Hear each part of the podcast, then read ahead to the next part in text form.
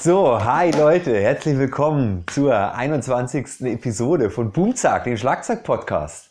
Und jetzt nicht nur als Podcast, sondern auch als Vlog, glaube ich, nennt man es. Also als Videovariante bei YouTube. Wenn ihr es noch nicht mitbekommen habt, seit meinem 20.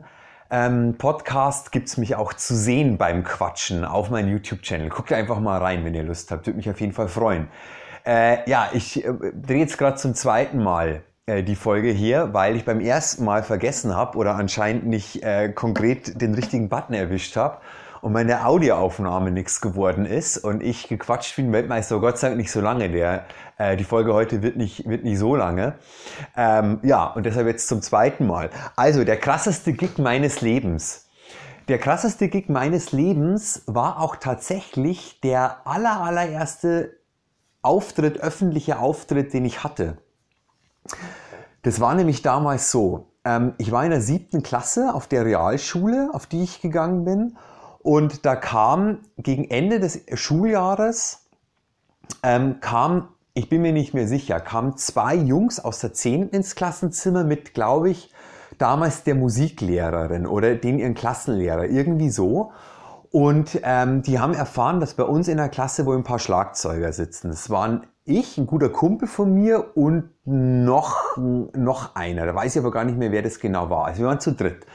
Wir haben nachgefragt, hier gibt es doch Schlagzeuger und ähm, wir sollen doch mal bitte in der nächsten Pause im Musikraum kommen. So, also wir zu dritt den Musikraum gestopft, keine Ahnung, um was das irgendwie ging. Dann waren da ähm, ein, zwei Lehrer, und ich weiß gar nicht, ob auch der, der Rektor der Schule kann sein und die zwei Zehntklässler. Und da waren irgendwie im Musikraum so unterschiedliche Schlaginstrumente. Also man, die hatten damals kein Schlagzeug. Ähm, das war halt so, so eine kleine, wie so eine kleine Pauke und, und so ein paar Handtrommeln und was halt dann in so einer schlecht ausgestatteten Schule in den 90ern halt so rumlag. Und so keine wirklichen Stöcke, so ein paar uralte Paukenschläge aus den wahrscheinlich 70ern oder weiß der Henker.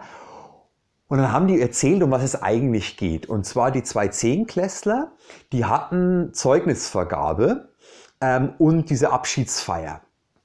Eben damals, weiß ich nicht, in zwei, drei Wochen oder so, gegen Ende des Schuljahres. Und äh, die waren Gitarrist und Keyboarder und glaube ich gesungen haben sie auch. Und die wollten eben musikalisch ähm, sozusagen was, was darbieten zur, zu der Abschlussfeier. Nur die meinten halt nur zu zweit klingt das ein bisschen näher, die brauchen ein bisschen sozusagen äh, Unterstützung von, vom Rhythmus und Schlagzeug. Und, ähm, und eben, ob das irgendwie machbar wäre, ob jemand von uns das machen würde. Und deswegen stehen jetzt auch hier die Trommeln und so. Und da dachte ich mir schon, also ich weiß ja nicht genau, was ihr da für Musik spielen wollt, aber äh, mit den Sachen, wie, wie soll das denn klingen und funktionieren? Also äh, ich war damals, wie gesagt, 13 und hatte schon ein bisschen Banderfahrung. Ähm, wie schon erzählt habe, mit 12 hatte ich meine erste Band, aber ich hatte noch null Auftrittserfahrung oder sonst irgendwie musikalische Erfahrung. Und ich war als Schlagzeuger damals noch überhaupt nicht, äh, äh nicht überhaupt nicht gut und völlig unerfahren. Ähm, aber auf jeden Fall kam dann, also war so der Konsens, also damit geht es auf jeden Fall nicht. Und dann ist mir so eingefallen, habe ich vorgeschlagen, aber hört mal zu, weil ich hatte kurz vorher halt einfach dieses Monster-Schlagzeug, dieses weiße Sonor mit zwei Bassdrums und so weiter, wovon ich letztes Mal erzählt habe, besorgt. Und ähm, da meinte ich so, ich habe ein fettes Schlagzeug zu Hause, ich bringe das einfach mit und, äh, und das spielen wir da. Und dann waren die da total begeistert, meinten, ja geil, super, dann machen wir das so. Das ist natürlich klasse, wenn du da dein Schlagzeug mitbringen würdest. Und dann meinte ich, ja, meine Eltern fahren mich auch bestimmt, wir haben ein großes Auto, ist alles irgendwie kein Stress. Und ähm, jetzt ist nur dazu erwähnt, dass wir nicht geprobt haben, sondern ich habe einfach, ich habe natürlich nicht das ganze Mörderschlagzeug eingepackt, sondern ich habe einfach eine Bassdrums, drei Toms, Ride, ein Crash, zwei Crashes, ich glaube nur ein Crash, Hi-Hat, Snare, so standardmäßig. Hat auch völlig gereicht. Ähm, Bassdrum, Snare, Hi-Hat und Right-Becken hätte auch eigentlich gereicht. Ich weiß nicht, ob ich viel Filz gespielt habe, ich glaube nicht. Ähm, auf jeden Fall, das habe ich da eingepackt. Dann bin ich da am späten Nachmittag hin. Wir waren halt ein, zwei Stunden, bevor es da losging, haben wir uns da getroffen. Und dann haben wir halt kurz die Sache angespielt, aber auch nicht mal durchgespielt, sondern nur so geguckt, ob es funktioniert und von der Lautstärke. Und das damals mit 13, ähm, wo ich, wie gesagt, null Erfahrung und null Plan eigentlich hatte, sondern die Jungs haben mir erzählt, okay, der eine Titel, es ist ein Walzer. Okay, Walzer, bing, back, back, okay, läuft. Das andere war eine Polka. Ich wusste, Polka ist dumpap, dumpap, dumpap. Also schon Right Back und Snare, abwechselt, zwei Viertel, okay, super, alles klar. Und die anderen zwei Sachen waren einfach vier Vierteltakte, also konnte ich einfach nur ganz easy den Bumzack-Groove. Bumzack, sei Dank, ne, geht nichts über Bumzack. Ähm, konnte ich den Bumzack-Groove spielen in halt zwei unterschiedlichen Geschwindigkeiten und ähm, ich habe halt dann einfach mit, mit dem Keyboarder, weil er saß so links äh, oder stand so links schräg vor mir ausgemacht, okay, er nickt mir so mit dem Kopf, wenn ich anfangen soll. Und er wedelt dann so mit der rechten Hand, wenn ich aufhören soll, wenn dann der Song zu Ende ist. Und das haben wir gemacht. Und das waren die einzigen Absprachen, die es gab. Und daran habe ich mich gehalten. Also wir waren, glaube ich, also ich war tierisch nervös und aufgeregt natürlich vorher. Und die, die Jungs auch, das hat man gemerkt. Und es hat aber irgendwie funktioniert. Und leider habe ich, es gibt weder ein Foto noch eine irgendeine Aufnahme davon, von diesem Abend, aber ich habe noch so ungefähr einfach eine Vorstellung davon. Und es war echt irgendwie witzig. Und mir ist erst Jahre im Nachhinein, ist es mir so aufgefallen, wie für mich, wie abgefahren das eigentlich war. Völlig naiv herzugehen, völlig so mit 50 Meter Anlauf ins kalte Wasser, aber nicht ins kalte Wasser geschubst werden, so, so selber. Ja klar, ich komme mit meinem Schlagzeug, dann spielen wir da einfach. Volle Kanone ins kalte Wasser. Und es war mir aber damals überhaupt nicht bewusst sondern ich wollte halt einfach nur für die Jungs, dass es funktioniert. Ich wusste, das ist das, was ich anbieten kann. Und das muss halt irgendwie funktionieren. Was heißt, muss halt funktionieren? Ich dachte mir, es wird schon halt irgendwie funktionieren. Ja, und Gott sei Dank hat es funktioniert. Und da war halt einfach nur damals schon wirklich beim allerersten Gig klar, okay, Anfang, okay, wir sind intakt und spielen und konzentrieren. Und eins, zwei, drei, vier. Eins, zwei, drei, vier. Und dann ist man ja völlig in sich gekehrt. Also da kann man ja auf nichts anderes achten, was ja auch total wichtig ist. Und ich weiß nicht, ich glaube, ich habe in den vier Songs vielleicht zwei Fills gespielt. Ich kann mich nicht mehr wirklich dran erinnern, aber ich glaube, mehr war es nicht. Mehr habe ich mich auch nicht getraut. Hauptsache es funktioniert. Und ich glaube schon noch, dass ich hinbekommen habe, so am Ende wirklich auf der Eins aufzuhören, so mit einem Bassdrum und Ride-Becken oder Bassdrum und Crash-Becken, irgendwie so. Und da habe ich mich anscheinend, weil ich wusste ja auch nicht mit dem Handwedeln, das, wir haben ja nicht ausgemacht, er wedelt mit der Hand und auf der nächsten Eins ist Schluss oder nach vier Takten ist Schluss, sondern es war halt so intuitiv. Und, aber es hat irgendwie funktioniert, aber ich bin mir natürlich sicher, wenn man sich das im Nachhinein anhören würde, dass es natürlich alles andere als wirklich gut oder nicht mal ansatzweise perfekt natürlich war, aber es hat auf jeden Fall gereicht, damit irgendwie die ganzen Eltern alle total happy waren und ich habe tatsächlich echt viele Komplimente bekommen und auch der, der Rektor selber hat mich nochmal speziell angesprochen, war mir eigentlich fast ein bisschen unangenehm, weil das vor der ganzen Klasse gemacht hat. Ähm, mit, ja, wie, wie toll das irgendwie war, dass ich da Schlagzeug gespielt hätte und Hut ab und, und super. Und ähm, ich meine, das war jetzt in dem Sinn, von dem, was ich gespielt habe, echt keine tolle Leistung, weil mehr als Dufter, Dufter und Bumzack, Bumzack und Ding, Gack, Gack, Ding, Dack, Dack, konnte ich auch damals eigentlich noch nicht. Also, äh, okay, ich konnte vielleicht irgendwie noch so Enter Sandman, so. Ich meine, es ist auch Bumzack, ähm, nur mit einer anderen Intention und halt diese, dieser Tom-Teil. Aber ähm, auf einem anderen Niveau war ich damals auch noch nicht. Aber das Coole daran war halt einfach und das Erstaunliche für mich im Nachhinein, dass ich das überhaupt mich getraut habe, dass ich das gemacht habe und dass es funktioniert hat. Und wie erwähnt, ähm, erst völlig im Nachhinein dachte ich mir eigentlich, ja, das war eigentlich das abgefahrenste, was ich gig-technisch eigentlich gemacht habe.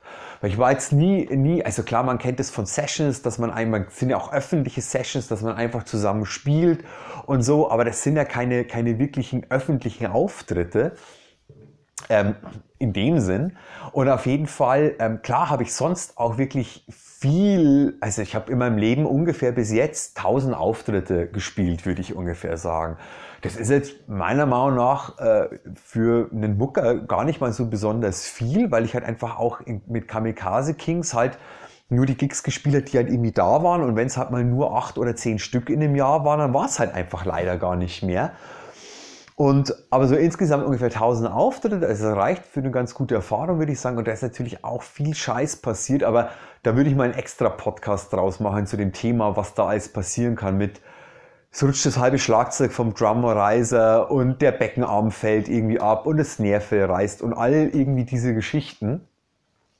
Ähm, und auf jeden Fall ähm, noch was anderes eigentlich, also wenn man so ein bisschen überlegt, ähm, wo ich war jetzt nie so der Session Drummer, der bei irgendwelchen Gigs als Sub gespielt hat und mit so nur einer halben Probe und so weiter, weil da habe ich mich nie wirklich wohl damit gefühlt, weil ich wollte, wenn ich was mache, mich schon einfach vernünftig darauf vorbereiten können und meine Sache einfach gut machen und mir sicher sein.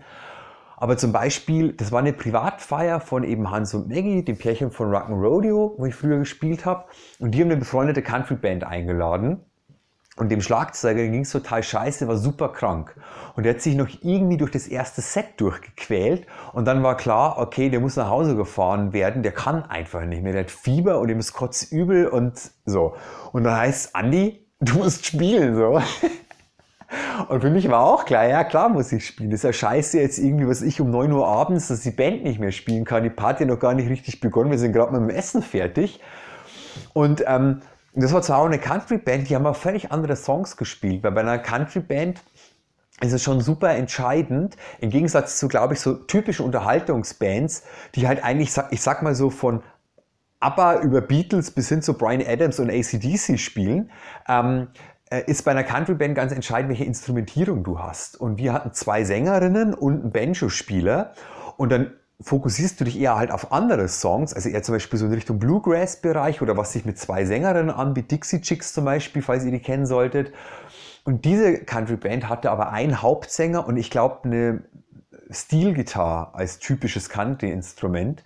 Ähm, und dann haben die natürlich völlig andere Titel gespielt und ich kannte die teilweise vom Hören. Ich habe die halt schon mal ein, zwei Mal gehört, diese Band bei anderen Konzerten, aber das war's. Und ich meine, wenn du schon ein bisschen mehr Erfahrung hast, dann kannst du einfach, dann weißt du, was du tust. Du kannst dich auf die Songs einlassen, weil du weißt, okay, das ist das Feeling, das ist das Timing. Im Notfall spielst du dann einfach deinen Bumzack oder im Country natürlich dein Train. Ne, kennt ihr wahrscheinlich den Also diesen klassischen sozusagen, wo man auch oft mit Besen oder mit Hot Rods auf das Snare spielt, ist ganz Country-typisch.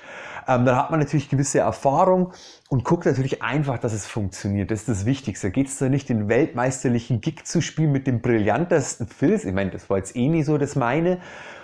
Aber falls es zum Beispiel immer Schlagzeuger gibt, sozusagen, denen sowas wichtig ist, das ist natürlich bei so einem Gig eigentlich anders. Alles andere als wichtig, sondern da ist einfach wichtig, okay, die Songs müssen irgendwie funktionieren. Und die Leute haben weiterhin getanzt und die hatten irgendwie Spaß. Und ich hatte dann irgendwie noch zwei Sätze mit dieser Band halt irgendwie was weiß ich, 25 Titel oder was das waren, halt irgendwie gespielt, so gut wie es irgendwie ging. Das war auch noch eigentlich ein bisschen, bisschen spannend auf jeden Fall. Aber eigentlich finde ich wirklich mit Abstand der, der in dem Sinn abgefahrenste Gig war eigentlich der allererste. Und das war mir natürlich damals überhaupt gar nicht bewusst. Und im Nachhinein finde ich es eigentlich umso, umso lustiger, dass ich das damals, damals gemacht habe. Was mich total interessieren würde, wenn ihr da schon Erfahrung habt, was sind eigentlich eure abgefahrensten Gigs? Also schreibt mir da gerne E-Mail, schreibt sie in die Kommentare, sei es auf meiner Facebook-Seite oder na gut, bei den Podcast-Sachen geht es nicht, aber vielleicht einfach dann ähm, bei meinem YouTube-Channel unter das Video.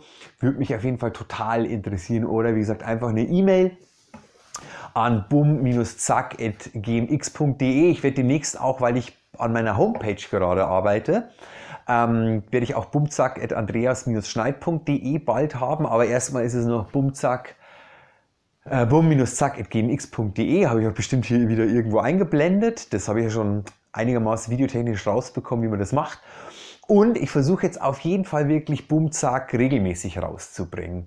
Also ähm, als Veröffentlichungstag ist es immer der Donnerstag. Ähm, Gucke ich auf jeden Fall, dass ich das einhalten kann. Und ich versuche, dass ich es alle 14 Tage hinbekomme, eine Folge online zu stellen. Und wenn ich sogar mehr Material habe, dann vielleicht sogar wöchentlich. Also das merkt ihr dann schon. Auf jeden Fall versuche ich, dass da immer Donnerstag wöchentlich oder 14-tägig was passiert. Vielleicht wird dann auch mal wieder eine Woche länger dazwischen sein und es gibt sowas wie eine kleine Sommerpause, wenn man einfach mal im Urlaub ist, wie auch immer. Aber ich versuche es jetzt wirklich mal auf die Reihe zu bringen, weil es schreiben mich auch immer mehr Leute an und haben coole Ideen und coole Vorschläge und sei es versprochen, ähm, so an, an den Kai und an den Jan und wer mir da zum Beispiel immer Vorschläge schickt, ähm, ich nehme das alles ran, habe ich voll auf dem Plan. Äh, ich kann nur nicht genau versprechen, wann es dann einfach genau dran kommt, weil zum Beispiel für den einen Vorschlag, da wird so ums Thema Backline-Sharing und, und Hardware gehen oder zwei getrennte Sachen. Da würde ich auch ganz gern einen coolen Kollegen von mir einladen, der super cooler Drummer ist, auch viel Erfahrung hat und als Drumtech arbeitet. Das wird sich eigentlich ganz cool anbieten. Ich gucke mal, ob das funktioniert. Aber ich will nur nicht zu viel versprechen. Auf jeden Fall. Ja, hoffe ich, dass es euch wieder Spaß gemacht hat. Und wir sehen uns dann bei der nächsten Folge. Euer Andi, ich wünsche euch eine groovige Zeit.